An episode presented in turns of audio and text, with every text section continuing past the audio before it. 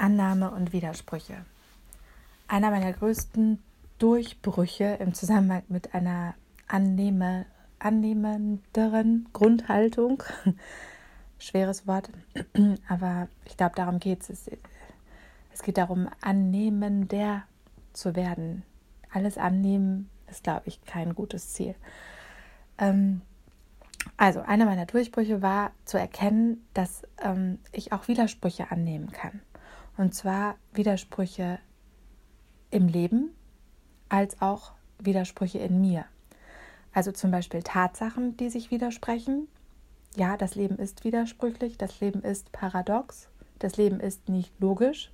Wir versuchen eine Logik im Leben zu finden, aber das Leben an sich erscheint uns manchmal nicht logisch. Ist es vielleicht auch nicht, können wir vielleicht gar nicht beurteilen. Vielleicht hat man Momente, da hat man das Gefühl, alles macht Sinn und passt ineinander. Vielleicht hat man irgendwann in seinem Leben den Punkt, wo man rückschauend sagen kann, das hat alles Sinn gemacht, vielleicht auch nicht. Aber Fakt ist, es gibt Momente, da ist es widersprüchlich und wir sind da so auf der Suche nach der Logik dahinter und wollen das halt irgendwie einfach und erklärbar haben und wehren uns deswegen dagegen anzuerkennen, dass es gerade nicht einfach und erklärbar ist, sondern widersprüchlich und unlogisch. Und es kann unglaublich befreiend sein, das erstmal anzunehmen. Und nicht nur das Leben da draußen ist unlogisch, ähm, widersprüchlich, ähm, ja, chaotisch, sondern auch wir selbst. Also zum Beispiel heute Morgen. ähm, mein Sohn steht auf, früher als ich möchte, und das durchkreuzt meine Pläne. So, ich bin wütend, weil ich Zeit für mich haben möchte. Und da ist gleichzeitig aber auch der Wunsch, ähm, für ihn da zu sein. Und deswegen eine Wut darüber, dass ich jetzt, Mann, wie soll ich denn jetzt so eine gute Mutter sein? Ich brauchte doch noch Zeit für mich. Also das sind ja zwei verschiedene Aspekte. Ne? Das ist ja auch nicht logisch. Was will ich denn jetzt? Will ich jetzt Zeit für mich oder will ich jetzt eine gute Mutter sein? Geht ja nicht so unbedingt beides gleichzeitig. Manchmal schon, aber ähm, in dem Moment, wo man nicht annehmen kann, geht das gerade gar nicht. Und es kann unglaublich befreiend sein, auch hier einfach zu sagen, ja, ich bin sauer, weil ich Zeit für mich haben will. Und gleichzeitig ist da auch ein Anteil in mir, der möchte eine gute Mutter sein. Und der hat jetzt auch Stress.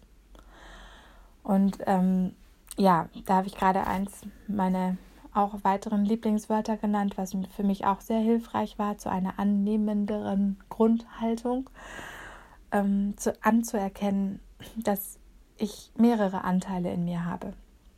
Weil ich lange Zeit auch in diesem Denken verhaftet war, so, ich bin ich.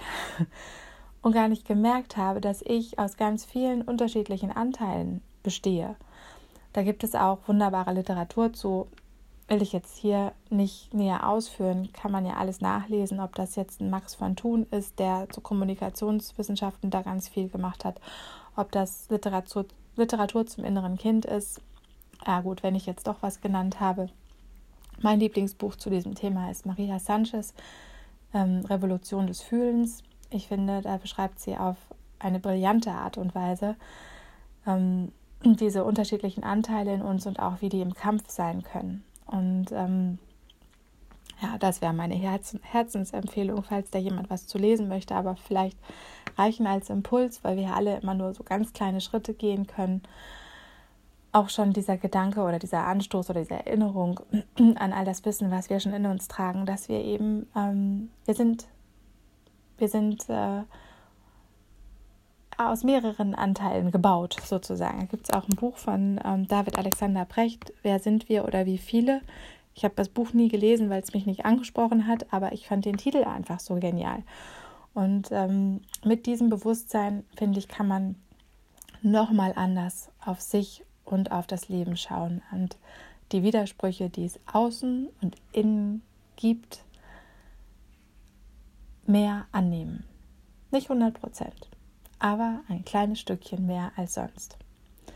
Vielleicht magst du heute mal schauen, wo dir Widersprüche im Außen oder im Innen auffallen und die einfach mal so stehen lassen. Wahrnehmen, benennen für dich selbst und stehen lassen und gucken, was passiert.